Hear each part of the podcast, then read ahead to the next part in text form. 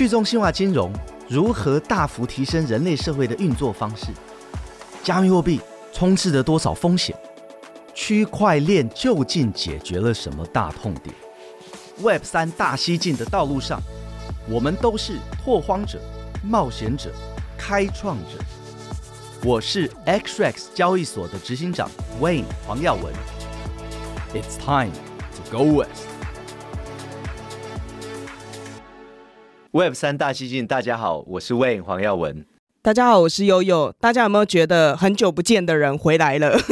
大家好，今天 Wayne 呢重出江湖，因为这一个新的系列特辑一定需要 Wayne 的专业，也是他最近非常投入去做的一件事情。那我们这个新的系列特辑叫做“反诈骗、反洗钱”系列特辑。那大家如果有看到，就是无论是过去网络刚开始，或者是更之前电话刚开始的时候，最快去采用新科技、新技术、新工具的人，都是诈骗集团，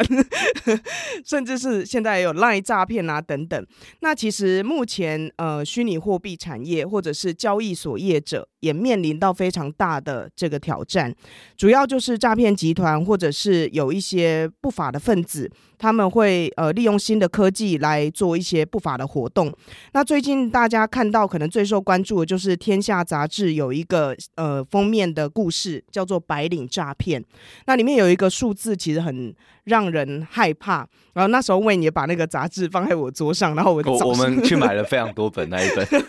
我一上班的时候想说：“天哪，有点想去做白领诈骗。”没有啦。它里面说到。全台一年被诈骗的金额是占了台湾 GDP 将近百分之一，所以台湾是整个全球已经开发的国家里面。最高的就是每一年被诈骗金额最高的。那在那一集的呃整个报道里面，其实说明了一整个诈骗集团他们在所谓的机房、水房、车手这完整的模式里面都有很完整的叙述。那这一次呢，我们要做反诈骗、反洗钱的系列特辑，有几个目的。那我等一下呃可以请问跟我们分享一下。今天呢，我们邀请来了一个很好的呃来宾，那他现在是财团法人民间司法改革基金会的倡议专员陈梅慧 Miffy，欢迎 Miffy。大家好，各位好，悠悠好，问好。对，那 Miffy 呢，其实是现在在司改会里面非常重要一个，在调查跟区块链还有加密货币相关的呃犯罪案件，然后帮助受害人的一个倡议的专员。今天会跟我们分享很多幕后的故事。那首先还是想要先请一下 Wayne 跟我们分享一下，为什么会想要做这样的系列特辑啊？呀，呃。第一个就是我觉得诈骗，当然我我个人因为我一直都在自然产业做嘛哈，呃，我自然产业我从国小就用这个组合语言分析病毒，所以呃一辈子我都在分析这一些呃，尤其是利用新的科技来做不法行为的各种手法啊，还有各种集团这样子。那么后来从二零一八年我们创了这个加密货币的跨境支付，还有交易所 XREX。对这个我们的使用者来说啊，最大的威胁啊，就是有两种，一个就是我们的使用者被诈骗，因为呢，我们的使用者很多在加密货币上面都是新手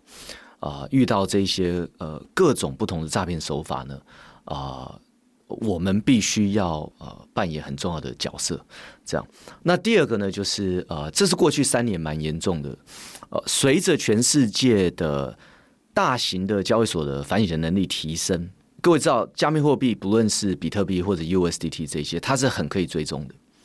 所以呢，呃，这个高度不法的这一些脏币啊，什么叫脏币呢？啊、就是骇客偷到的，或者说被制裁的国家，好像是北韩偷的，或者一些不法产业，像是枪支、毒品、人口贩卖产业啊，里面流出来的这些我们所谓脏币，哈，呃。它在欧美的大型交易所呢，不容易流通，常常会被抓，因为它很容易侦测。所以过去三年我们看到的大量的赃币呢，跑到亚洲来销赃。那呃，我们的使用者呢，呃，就会面临到一个风险，就是说有的时候他们会从这个 P2P 啊，啊，从一些管道或从其他交易所买到这个赃币，那就会马上被国际的执法单位还有台湾的执法单位啊一起联合的调查。好那除了说这个资产会被扣押以外，啊，另外也会有很多法律上面的问题啊，就是会被怀疑是这个呃不法组织的呃一员这样，所以呃对我们的使用者来说，这是很大的威胁啦啊，所以做一个业者，我们就要。在这边要投资蛮多的，对，我觉得听到呃 Wayne 这样分享，大家可能会有点惊讶，因为毕竟目前在媒体上或在很多平台上面，你会看到交易所其实也是被污名化的，很多人会觉得交易所就是其中的一员呐、就是喜欢洗钱呐、或者是帮助一些不法分子。但其实像 XRX 这样子的业者，其实我们为此非常的困扰，我们要投资非常多的成本跟非常多的时间，甚至我们需要非常顶尖的人才一起帮帮助。我们去把这些不法分子踢出我们的平台。那我一直记忆很深刻，就是 Wayne 一直常常在讲的，我们那么辛苦打造出来的平台是要服务呃重要的用户的，我们不想要服务不法分子。这 样对，那呃很有趣的事情是，大家如果看到 Miffy，如果大家现在在看 YouTube 的话，就会想说这个小女生到底和区块链还有加密货币有什么关系啊？那 Wayne，你可以先跟我们分享一下你是怎么认识 Miffy 的吗？呃，好啊。嗯，Miffy 这边是透过一个呃，我治安界的老朋友呃，Steven 陈的介绍哈。那跟 Steven 陈大概是我我刚看一下记录，我们十年前就一直在做情报的分享。呃，就是二零一四年那个时候哈，呃，我们对于这个。呃，恶意的 PDF 的零时差攻击，好，我们有在互换样本这样子。那么过去五年，Steven 陈也知道说我们在做这个加密货币反洗钱啊这一段，然后所以呢，三不五时有重要的情报的时候，我们也会交换。那呃，去年 Steven 就说有一个非常强的人，他希望介绍我认识 啊，呃，那那那个时候呢，他说呃，Miffy 是在。呃，Gayso 这个组织里面，那我我我有听过这个组织，我我知道他不会随便介绍人给我，嗯、所以我就介绍 Miffy。那他他是要跟我说这个，但这个人你要跟他互动呢，呃，你要是本身要分析技术很强，他说喂，一周说我不行了哈，太太弱，他看不起是吗？我已经 我已经不烟照了，不烟照。哦，没关系没关系，我我们就我就介绍我们治安长给给 Miffy 认识，这样。那后来我们。我们治安长上就跟我说：“哦，这个真的是少数台湾他见到少数哈，呃，研究的非常深入，而且在在诈骗这一块懂得比我们多很多。嗯，然后呢，也有后来也有了第一次的我们双方的这个在诈骗的手法上面的分享。然后那一次呢，我被拒绝，啊、呃，就是说他们拒绝我加入哈。哇哇，黑历史！他说 他说对方说一定要。”一定要实际上有每天在分析的人员才能 才能加入那个分享会，所以我们同事我们同事都有被邀，但是我没有每天做这个工作。哇，他内心淌血。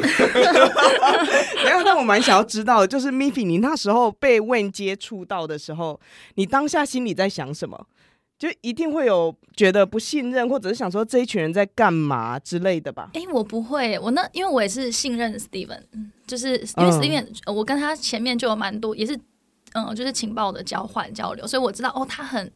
呃，他刚好擅长的是我比较不熟悉的，比如说一些呃币圈，特别是老币圈的那个发展轨迹，那那个轨迹其实会跟嗯，比如说现在每个交易所的。呃，状态会会其实是息息相关的。那特别是我们要做追踪的话，我们一定要了解说这个交易所背景，那大概是什么脉络？那他所以其前面就有先建立蛮深的信任，嗯、然后。嗯、呃，但是坦白说，那时候对 Wayne 确实印象比较浅，因为 我因为我比较多都是我后来才知道，哇，原来大家都是很厉害的人物，就是我那时候真的都不知道，就 Steven 就是很简单跟我讲说，哎、欸，介绍就是两个 X-ray 的人的人给你认识，然后他们都是就是有技术背景能力的人这样子，然后觉得我可以跟大家应该会比较有伙伴同伴感，因为我那时候的困境就是没有什么人可以跟我聊。这一块、嗯、你就一人孤军奋战，对对对，然后跟被害人就是我的好朋友，这样子都是跟被害人聊比较多，被害人，然后对，所以技术同呃就做这个的技术的背景人就很少，大概真的就是样，嗯、对对。那最近两个月我就呃，因为我实际上真的是有参与到分析个案，最近两个月呃，因为我想要自己去了解，才终于可以加入会议。对，我跟 Miffy 的互动就比较多一点。了解，但我觉得很有趣，因为大家在想，如果是追踪区块链上的资讯，或者是追踪加密货币作为工具的呃相关的案件，很难想到是司改会。说实在话，那时候问跟我介绍，哦，有一个 Miffy 很厉害，我就想说是谁是谁，然后他说司改会，我就想说司改会为什么这样？然后我还去司改会的官网看了一下，然后 Miffy 在那个官网上面写的介绍是。主要负责网站更新维护，支援法案个案倡议面的需求。我想说，这个人跟诈骗集团到底有什么关系啊？我完全没有办法想象。诶，Miffy，你是怎么样才接触到就是呃相关的案件，然后甚至是自己开始变成区块链上的呃分析师？呃，如果说司改会本身的话，其实最早关注诈欺议题的话，其实在人头户，嗯，就是因为其实司改会是一个做冤错案出身的 NGO 民间团体，做做什么案？冤错案，就冤案受冤受冤的，哦、对对对。那人头户其实会有一个状态，它是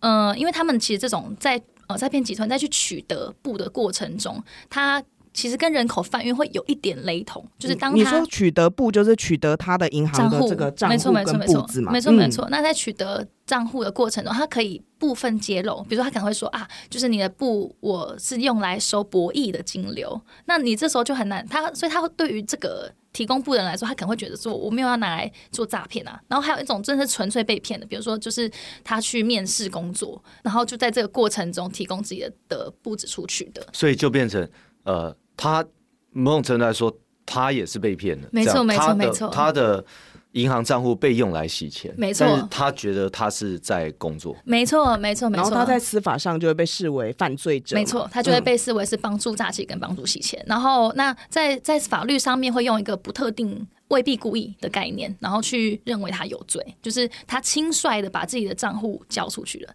但是可能他自己不认为说有轻率。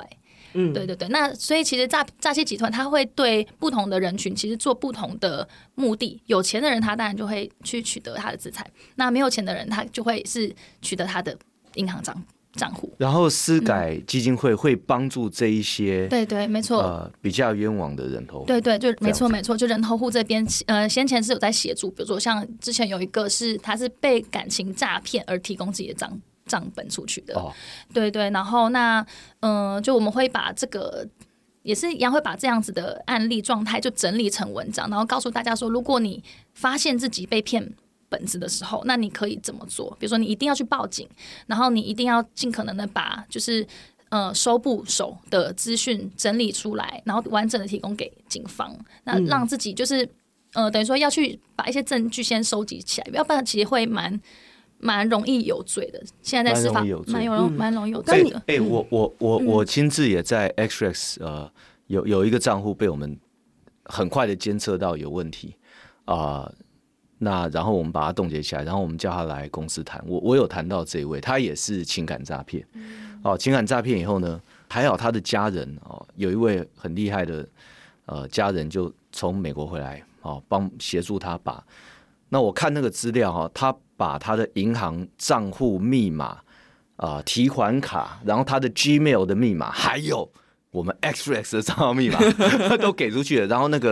然后他们就很担心，因为他家人重办那个簿子回来，然后就也看得到那个从他的银行户帮人家洗了蛮多钱的这样子。嗯，哇，这个。对，但是呃，一开始的时候其实都是像问你刚才提到，他们会用所谓的法币嘛，就是他的银行户头里面可能会有很多台币的进跟出。但是后来是怎么样会接触到加密货币啊？就是因为 Miffy 你之前有提到，其实大概是一年多前你才开始去做到呃币流的追踪这些工作。呃，前面一开始主要是接呃在斯凯会工作本身的话，其实接触到人头户的这边比较多。那后来因为进了就是算是也是志工啊，就志工的身份参与 Gayso，那参与 Gayso 的话，其实 Gayso 是一个以诈欺被害人为主，成员就直接是诈欺被害人，然后有很多都是加密货币的被害人。Gayso 的中文是什么？哦、全球反诈骗组织。嗯，全球反诈骗组织。然后他在台湾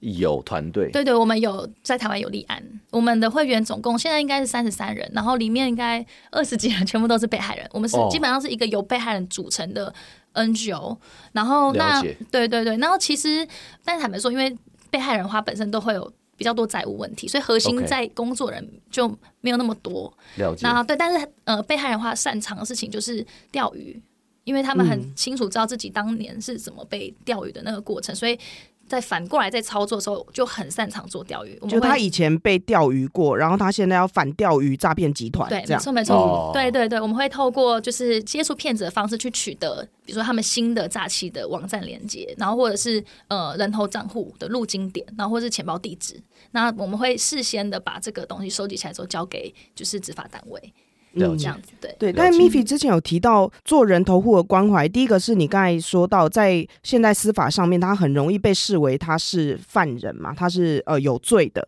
但是其实，在整个你可以说诈骗的产业链里面，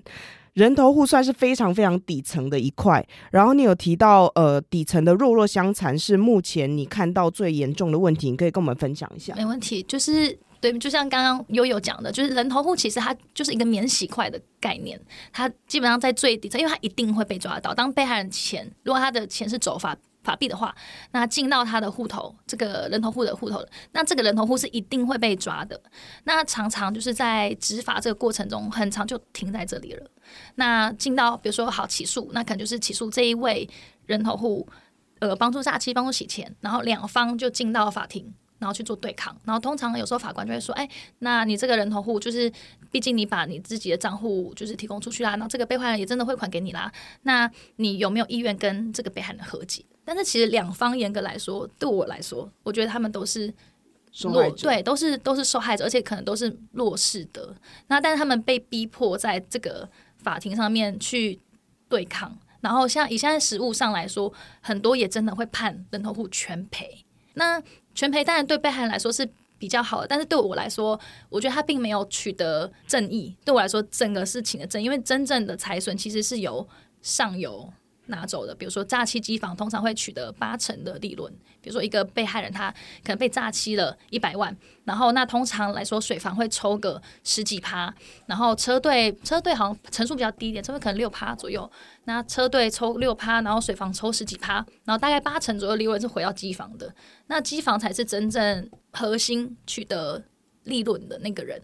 可是到最后以司法审判来说。往往就是那个人头户被处罚的都是对被处罚的是人头户，然后这个人头户要去扛几乎所有的财损，嗯、然后通常人头户也都是坦白说都是弱势。群群体比较多，像以早期来说，最常被拿来当人头户就是街友，街友是最常被拿来当人头户的，包含人头门号，然后人头公司很多其实都会找街友，嗯、对对，那一样账户也是一一模一样问题，那这些比较弱势，他其实坦白说本身就根本根本就没有资产。那其实这个被害人，你要他要如何去？好，他可能财损，真正财损是一百万，他其实也很困难，真的向这个人头户去求偿到一百万的财损回来。那另外一方面是，我觉得，嗯、呃，这个过程对我来说是有一点是无效的，它是一个无效的打击，因为你并没有真的在去降低这个假期产业链的利润。刚才 Miffy 有讲到几个比较专有名词，那这边也跟大家分享一下，就是机房就是主要去接触受害者嘛，他要去钓鱼，去找到受害者，然后一路骗他们上钩。然后水房呢，就是我们在说的有在洗钱、接触金流的这一些。那车队就是呃，要在这个过程当中去取钱啊，或者在过程中去呃填补这中间的那个面交，面交，对，所以所以车队跟水房。是不同的组织，对，但但是现在的话，就是积水确定会分离，但是现在车跟水会比较模糊了，特别是有虚拟货币之后，就是车队的角色会比较模糊。但是通常来说，面交这件事情都会有车队出马，比如说，好，假设你是被害人，然后我会假装我是假币商，然后我要跟你现金交易，然后你跟我买币，哦，那我会提供一个虚拟货币的交易合约，那这个时候通常是车队。呃，我们刚刚讲说这些人头户，人头户。他是被谁在操控？被谁吸引来的？是水房吗？通常是跟水房，呃，看他们的分工多细。那通常来说，有会有一个另外一个团体叫做收部收部集团，就是收部集团。对对对，他呃，就有点像是簿子的簿，对，收部收部团，对对对，收部团，对对对，就像是人头门号，也是有人会专门去收集大量的人头门号，然后再去做贩卖。那布子也是类似，会有人收集大量的布子。那有的是水房自己就有在做收布，对对。那像有的收布是会在搭配控车，控车控车就是强控车，它就是呃，好，当这个人头户，那因为我要使用他的布子做洗钱了嘛，对对，那我一定最担心一件事就是他这个布子被通报。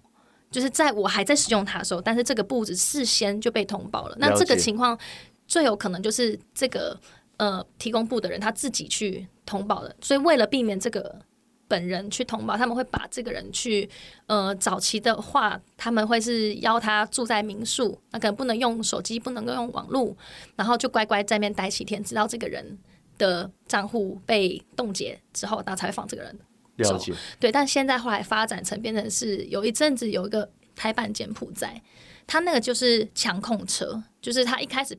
就是在骗那个人头户，所以他就会用的是，嗯、呃，你就来面试，就一进门就把他打晕，然后上手上就上束带，然后就把他丢进一个小房间，然后那因为面试的时候就跟就事先就跟他讲说，哦，你要带本子来，然后就直接把他的可能提从他的账簿拿去用，然后就直接把这个人关在一个。他们那时候关了三十几个人在一个空间里面，而且还有十三个人。那所所以哈，所以呃，就是说，我们说水房，水房他呃，他要洗这些钱，他可能跟一个收布团合作，嗯，嗯对。然后这个收布团，他下面就是要控有大量的人头户，但是为了要掌控这些人头户，他中间可能透过这个控车。对，透过控车控车控制人头户。然后我记得我们 XREX 啊有一个悬疑案，后来是 Gazo 帮助我们的，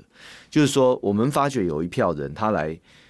要透过我们的实名开户的时候呢，他都是在车子里啊自拍，然后做那些动作。嗯、那我们全部都拒绝，因为我们觉得很奇怪，为什么会在车子做这个动作？嗯，一般人应该如果要做呃实名验证的话，就是在家里面啊之类的，然后你就拍照嘛，因为你要一个及时的拍照才能证明你的身份，然后去对照你的身份证或护照。对，对，但是刚才问说到，就是我们这边收到了很多用户要实名验证的时候，他都在车子里面。对，那时候有一群他在车子里面拍照自拍这一些，嗯、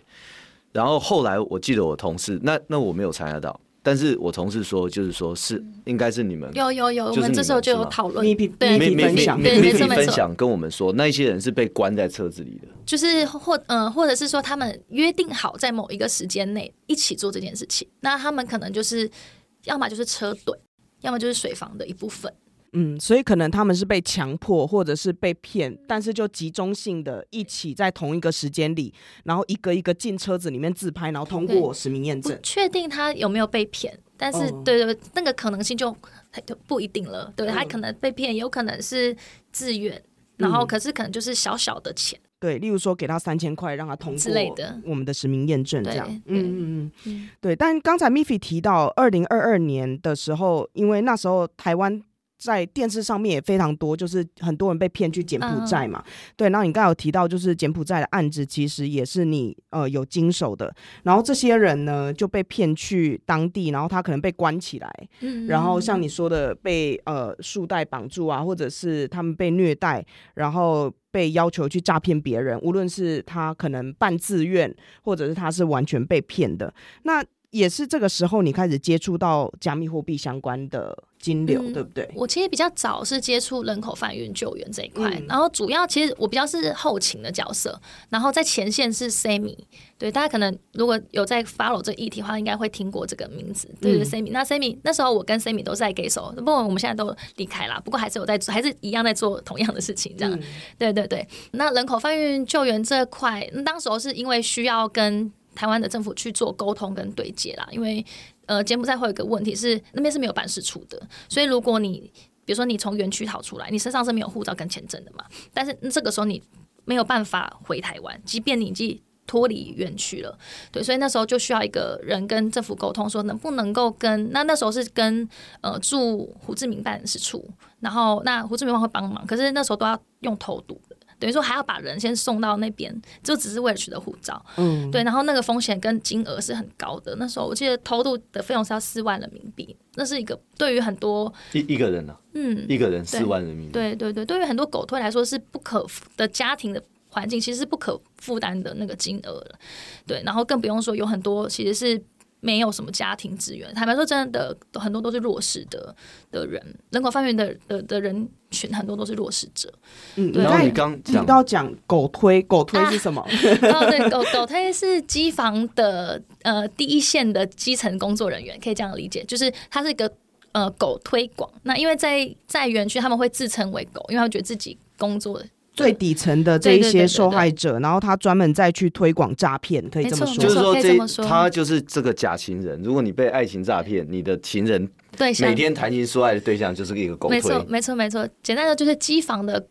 的第一线的工作人员，可以这么说。嗯、对他其实有点像是行销啦。可以把用 用用工作来理解，它就是行销。我觉得有点可怕的事情，就是你真正去理解诈骗集团它整个背后的逻辑跟它的架构，其实它就是跟。正常公司的运作没有什么太大的差别，每一个人分工啊，甚至分部门啊，然后你的职责所在是什么？只是他在做的事情是不法的行为，没错。例如说，你刚才用行销来形容狗推，对，或者是处理金流的人，你可以说啊，他就是财务嘛。务 他们自称也是这样子，没错，他们自称叫财务。嗯嗯，对对对对。但你做人口贩运的救援，后来是呃，为什么需要去碰到加密货币相关的调查、嗯、？OK OK，对，嗯，就刚刚前面有讲到，就是 Gesso 主要是。被害者组成的，那被害者很多都是加密货币的被害人，然后那这个过程中又会有源源不绝的诈欺的被害人，就是找帮忙嘛。那所以我最早其实一开始是，嗯、呃，其实一开始还是比较偏倡议，就是呃，希望政府可以重视呃加密货币被害人的这一块，因为以当时候，特别是一年多前那时候，他们连报案都很困难。嗯，对对，那所以我最早其实报，报案困难是因为每个派出所的人呃的这个警员不了解，没错，不了解怎么处理这种加密货币诈骗，没错没错没错。哦，所以所以报案的时候。对，连要什么要收集哪一些资料，对他们来说都是很陌生。对，他们甚至不知道需要钱包住址啊，对，或是 hash 值，什么是 BTC？对对对，我都就就举例来说，好，假设这个被害人他的金流的走法是，他是好，比如说他可能在交易所用法币买了 USDT，然后他是直接从交易所打 U 去到诈欺钱包，这个时候应该要拿到的是 hash 值。对，对你必须要完整会，你才能够把每一笔他的。呃，金流对出来，可是像这这个讯息，对于交易所来说是没有办法理解。他可能会跟被害人要的事情，要的东西是，哎，那你在交易所的钱包地址，可那是充值钱包地址，这时候就产生一个沟通上很大的落差。哦、对对对，没错，就是这种很其实是细节，嗯，但这个细节是需要一些，就是要去理解说，嗯哦，原来就是从交易所出来的金流，他会从热钱包出来，他你拿他的充值钱包地址。是没有办法对，不见得对得起来，对，完全对不起来的，对，对对，所以我那时候最早是先协助被害人整理，就是把他们的金流整理出来，然后所以这个过程中他们就会给我看很多，比如说他们跟狗推的对话，然后他们怎么被引导的，然后包含他们在呃不同的交易所的提币记录等等的，那我就会把这些提币记录，那因为通常坦白说，被害人也都是小白，就是。因为他们就是被引导，他也不太知道自己在做什么，反正就一一个口令一个动作这样。没错，没错，嗯、没错。其实其实没错，就狗推是手把手的带着他做路径这件事情的。那所以我就是看他们的对话，然后跟 TP 记录，然后慢慢的把这些呃，也也不是慢慢，就我会想办法把这个过程中加速这样子。对，我觉得好，呃，可能比 OCR，然后把那些东西都是整理成一个文件。所以最早我其实是帮被害人整理他的金流记录，然后在整理。就是大，因为大量的在做，那整理整理就发现，哎、欸，好像我好像可以试着往下追追看，就是这些钱到底会去到哪里，嗯，这样子，然后是从，然后一开始追就就发现，哎、欸，很多都很雷同，我就会发现，嗯、啊，好，比如说这个被害人他的资呃他的资产，好，第一层是可能 A 钱包，然后到了 B 层、C 层，然后可能 C 层是我前面案件看过的钱包地址，所以就会发现，哎、欸，这个被害人跟另外一个被害人。其实同公司相关的，对、嗯、相关的，然后嗯、呃，然后可能手法也会有些很很很近似的，比如说像呃，我近期在研究是盗用系统的案件，那盗用系统它是盗授权，那它的手法引流都会非常的高度相似，那这个时候我就会把案子整并，那整并的时候就会看到更多有趣的金流，后面就会你就会看到它汇集了。对，所以所以是其实是从这个过程中开始做币流的分析。嗯、我觉得这个很想要问问，因为呃，很多人一讲到加密货币诈骗啊，或者是呃，只要和区块链相关的，因为大家目前对这个技术实在太不熟悉了，都会觉得其实这是一个断点。其实你在追加密货币的时候，才真的可以更深入的去往后追。那这要回应到刚才问一开头的时候就有讲到，其实区块链的技术它的本身的本质就是可追踪的。那这个在呃整个调查加密货币的诈骗或者是相关的不法集团上面有什么样的帮助？呃，有啊，当然每个链的设计不太一样啊，但是很多链的设计呢，基本上都是所有交易公开透明，永远永久保存在呃区块链上面。那像我做自然产业这么久了，分析了这么多不同的不法集团啊，还有诈骗的技术。那么呃，以前是传统金流诈骗的年代呢，我们这种治安公司、治安团队。能够分析到金流的资料非常非常的少，因为我们不是执法单位，我们没有办法去跟这些银行调资料，而且钱从第一个银行跑到第二个银行，跑到第三个银行，呃，即使是执法单位要调这些资料，也非常的辛苦。可是加密货币啊，比特币跟 USDT 这种完全不一样，这种它所有的交易都在链上面，所以我不用任何的特权。区块链常常讲说 permissionless 嘛，哈，不需要呃特别的准许。那我们大家任何一个人都可以去研究这些金流，这样，所以确实对于我们这种威胁分析的人来说，他是开了一个大门了。休息一下，马上回来。Web 三大西进是由 XRX 交易所与数位时代旗下的 Web Three Plus 平台联名推出的 Podcast，每两周推出新内容，由 XRX 的两位共同创办人 Wayne 黄耀文与 Winston 萧慧宗，以及执行长办公室资深总监悠悠游芷薇轮流搭档，与各方嘉宾切磋交流，深入解析 Web 三的最新动态。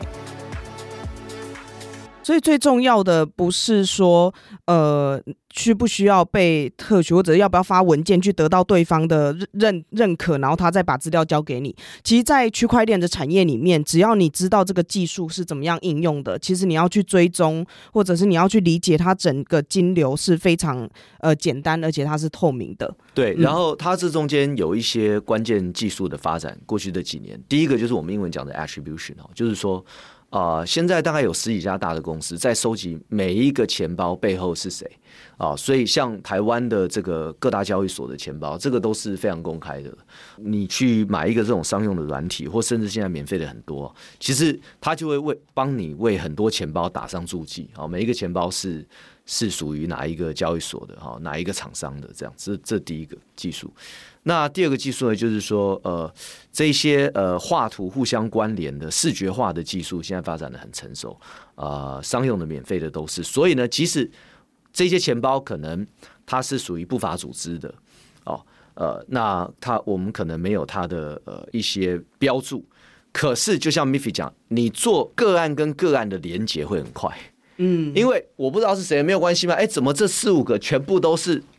打到同一个大打到同一个这个钱包，嗯，所以这边要跟大家澄清一个观念，很多人都觉得用加密货币洗钱很方便，然后可能会觉得说啊，反正现在很很少人理解区块链这个技术，可能呃要去做不法行为也很难被抓到等等。但这件事情其实已经改变了，就是第一件事情就是像 Miffy 或者是像 Wayne 这样子，很理解如何去呃追踪跟调查还有分析的人才。越来越多，我们也在训练更多这样子的人。再就是区块链的技术，它的本质就是公开透明、不可篡改。所以，如果要用加密货币来洗钱的人，其实是错误的。对，它是比以前呃，你要使用传统的金融来使用来说话，其实是更容易被抓到，而且也更容易比对证据的。对，而且呃，你现在没有被抓到哈，那只是大家。可能你还没有被分析到而已，但是你消灭不了你的记录啊。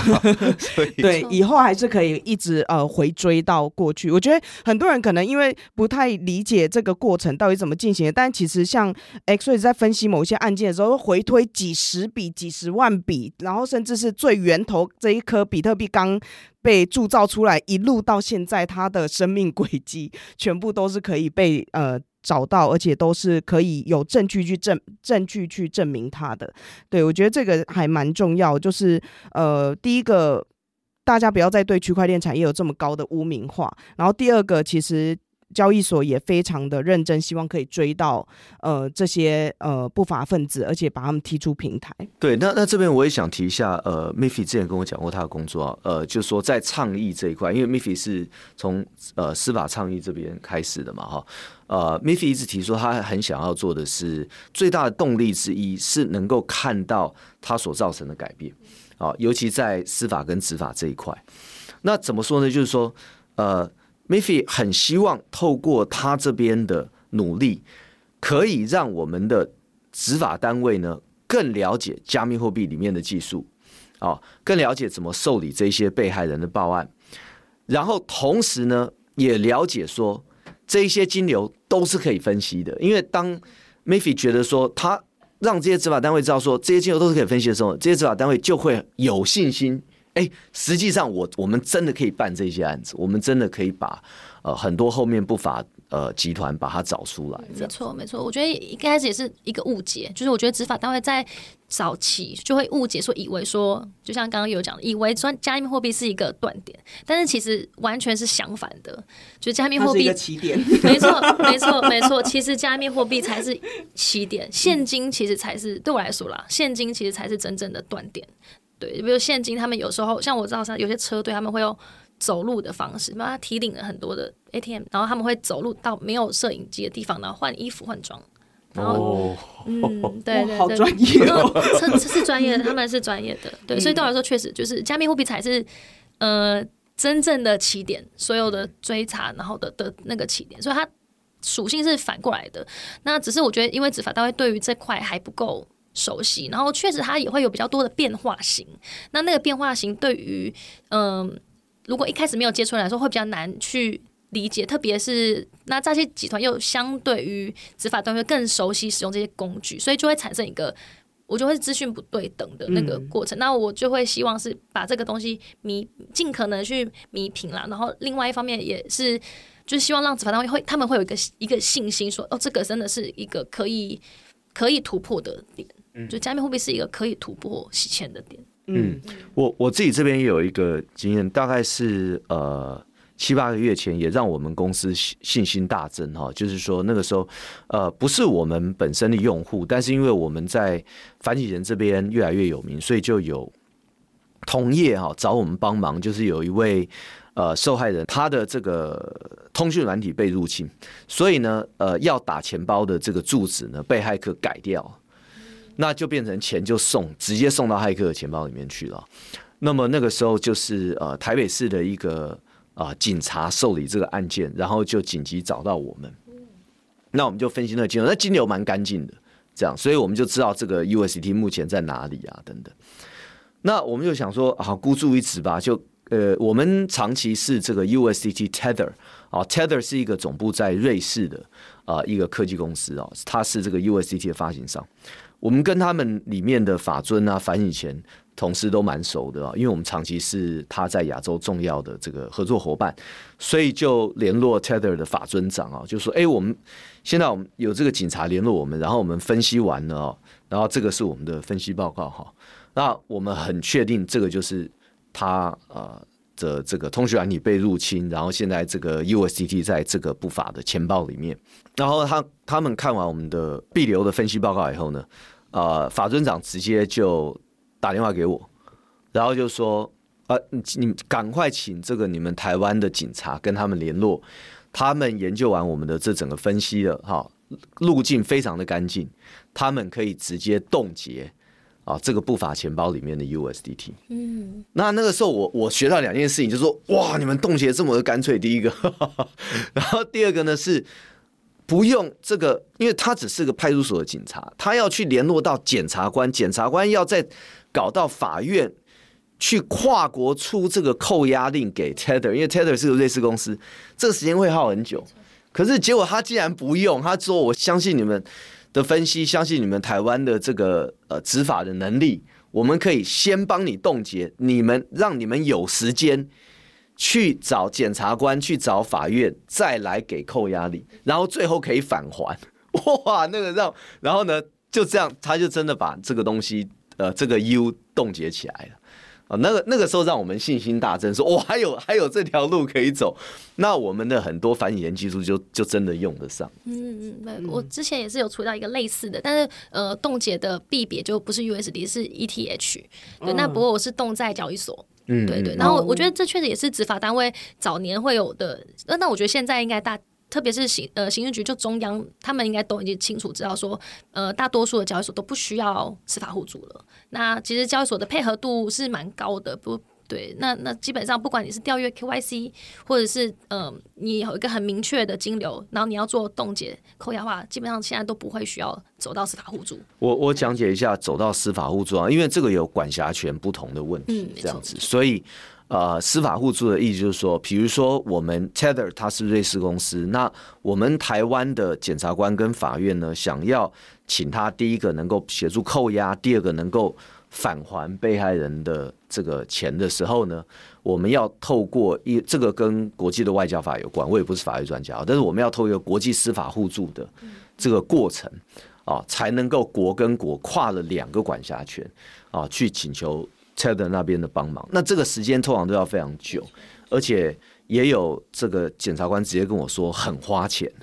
哦，因为这一些翻译啊等等的这样，所以它是确实是比较消耗执法跟司法单位资源的的一个动作啦。嗯，就是其实是非常友善的，我觉得对于执法单位来说是友善，因为我觉得大家都有意识到，就是加密货币目前被就是挥惨或者是不法分子被误用，对，被误用那个情况，嗯，所以其实我觉得大家是想要解决这件事情的。嗯。对，那刚才分享的其实有蛮多跟技术上有关，或者是呃，在整个区块链上面去追踪分析的能力有关。但其实这里面还有一个非常非常重要的，那也有可能是现在正在收听的你必须要 非常呃专注听的，就是整个诈骗集团怎么样收网，或者是让呃受害者就是掉入陷阱。其实这个手法呃是很需要被理解跟认识的，大家要特别小心自己平常。接触到的人，或者是你接到的电话、接到的讯息里面，可能都有这样子的危机，要小心不要掉入这个陷阱。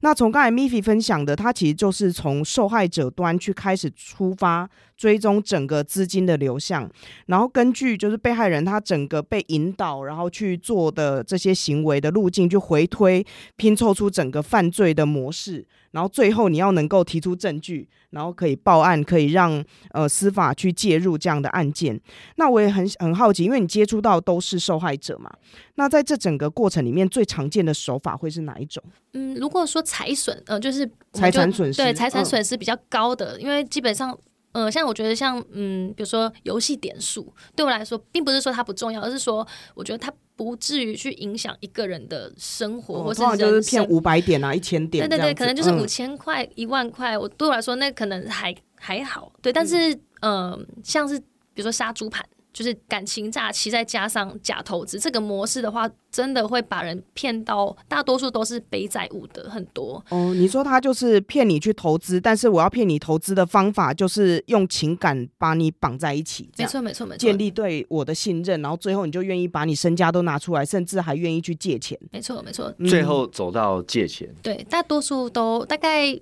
四到五成左右都有借贷。都有借贷，然后这个一开始是情感，嗯，然后假投资，没错，然后最后你现金用光了，他叫你去借，没错没错，他其实手法会再更细细腻一些，他不是说直接说哎你去借钱，而是他会让你不得不这么做，或者你有动力去借钱，嗯，比如说他们的方式会是这样，呃，前面当然他会呃一开始认识，大家可能是在交交友平台，因为交友平台是最爱情诈骗嘛，对对对，对，但是其实他。虽然说是爱情，但是它其实又不必然建立在爱情，它只是呃交友只是一个比较好开启话题的方式，因为你一定要跟我聊天。对对对，没错，就是没错，它是一个可以让我新朋友互动的那个，我不用不用去想话题怎么跟你开启这个对话，所以交友这个起手式是方便的，对他们来说，嗯，对，然后那才交友这个模式，它可以合理的去打探打探你的。呃，你的你的薪资啊，你的生活状况，但他也不会很直接哦。其实狗推都是非常有技巧的，他们是用围绕式的方式去了解你，然后接下来确认你是一个所谓有效客户的时候，才会把你引导到。赖上面去就互相加赖，那互相加赖、欸，他他一开始哦，一开始是交友软体，对，可能在 Tinder 或者探探，然后什么爱情探探，对，那也会 IG，也有也有啊，FB 也有，对，但 IG FB 其实会比较偏向乱枪打鸟类型哦，对对对对，比较精准的还是是那种交友软体，对，因为在 IG 上的人不一定要交友嘛，他也没有那个要约会的需求，然后嗯，我跟你呃开始交友呃这个狗推哈跟受害人。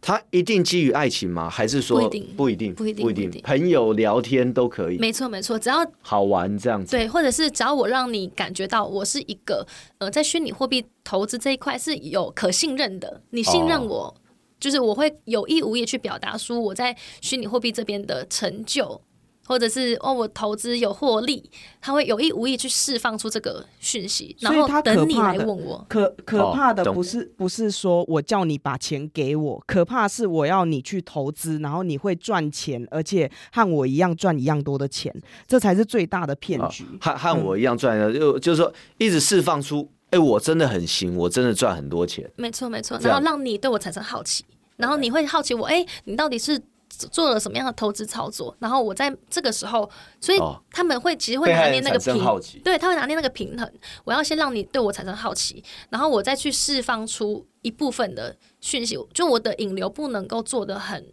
粗糙，因为那个会太像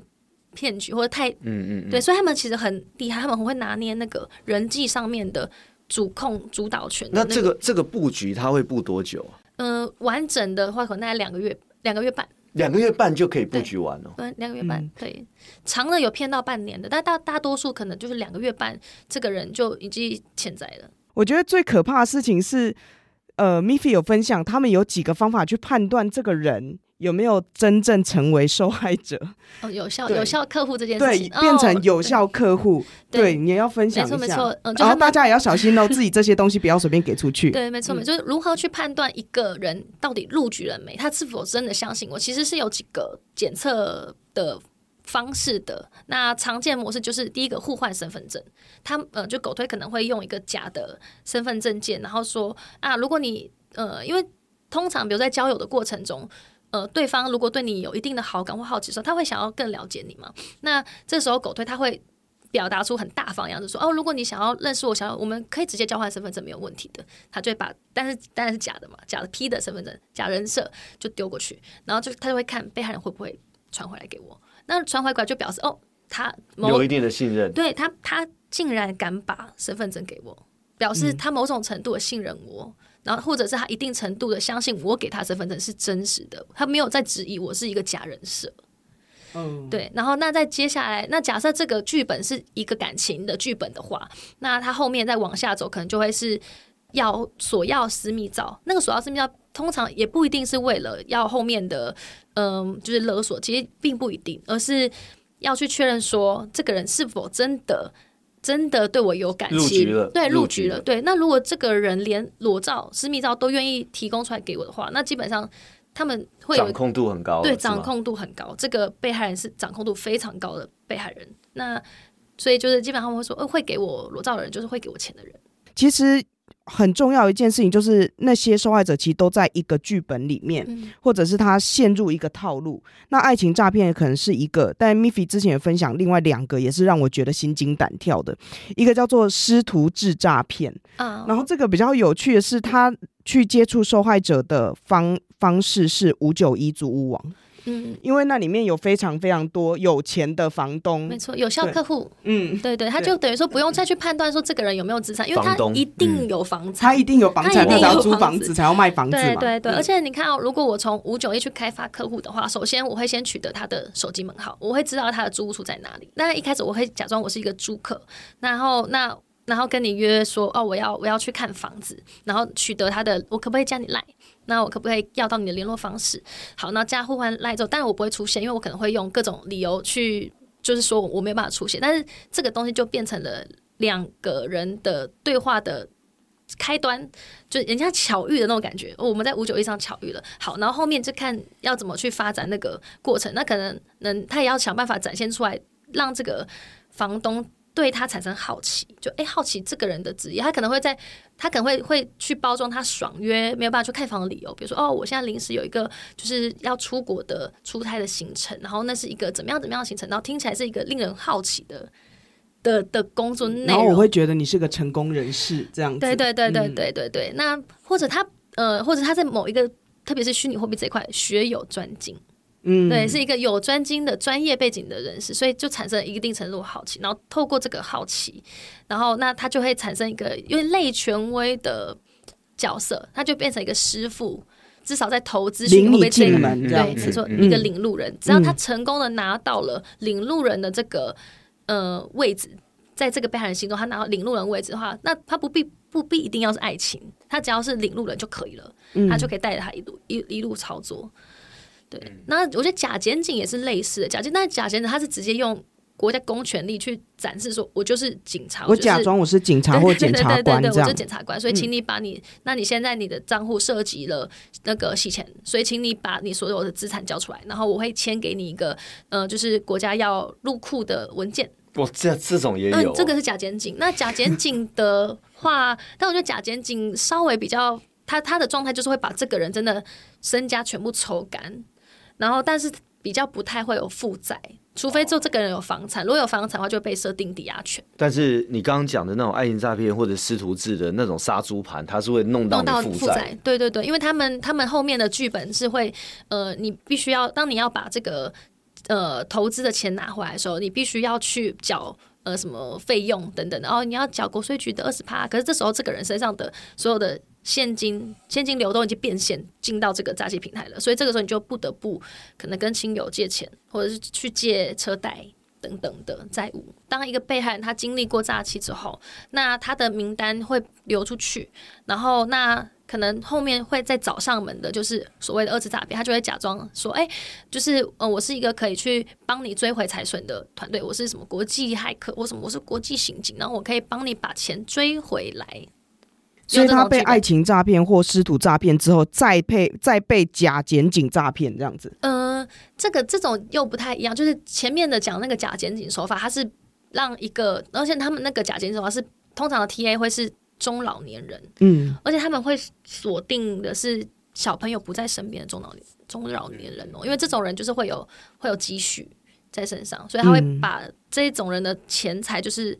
呃，用挪移给国家的方式，整个抽干，一次抽干。对对对，那不过刚刚讲的那个二次诈骗，它的概念比较是利用他现在的处境，这个人他失去了钱，他会非常的想要追回钱。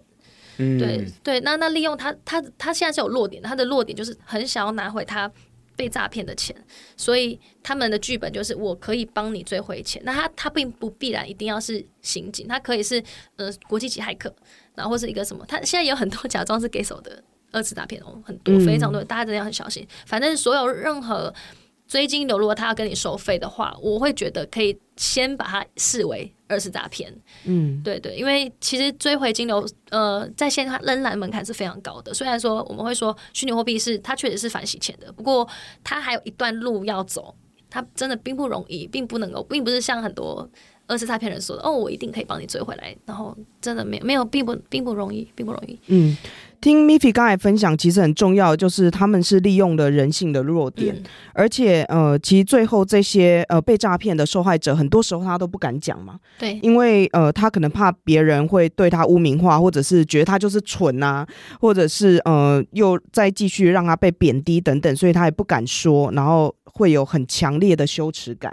对，但是呃分享到这边，我觉得蛮重要一件事情就是，第一个大家一定要。认清自己会不会有这样的弱点。第二个，如果你觉得你周围有这样弱点的人，你一定要提醒他。那最重要的就是不要把你的个资给别人，不要把你的账户给别人，不要把你的财产移转给别人，不要随便跟别人一起投资。嗯，然后再来就是你一定要选择合法或者是合格的业者跟平台去使用。其实这对你来说会是另外一个保障。但其实第一线。就是第一线能守住的，就是每一个人嘛。对，就是每一个人，你要能够去呃守住，然后理解自己呃不要被诈骗，或者是知道这些就是诈骗的手法，其实它是还蛮重要的。这也是为什么我们想要做这一个系列特辑，因为它并不只是给业者听，或者是它不只是给检警调听，其实很重要，就是每一个在听的人，你都有可能会因为。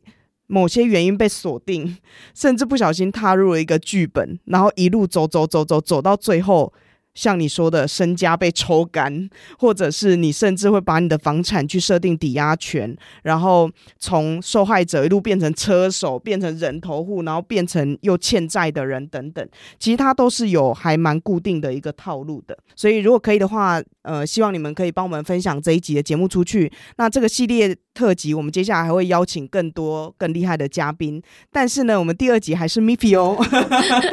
Miffy 呢，下一集要用一个非常特殊的身份来跟我们聊一聊，就是当他去追踪金流，然后了解币流跟区块链上的技术之后，下一步更深入的可以怎么样去做？那他要怎么样用一个身份叫做区块链金融犯罪调查师这样子的一个新的角色来跟大家见面？那我们期待下一集 Miffy 更精彩的分享。那我们谢谢 Wayne，也谢谢 Miffy。谢谢，谢谢，谢谢，谢谢大家，谢谢拜拜。拜拜。谢谢您收听 Web 三大西进。如果您喜欢我们的内容，欢迎追踪 XRX Telegram、Instagram 以及 Facebook 中文社群，连接都在节目下方资讯。也欢迎追踪和订阅 Web 三大西进 Podcast，不要错过任何精彩的对话。我们下期再见。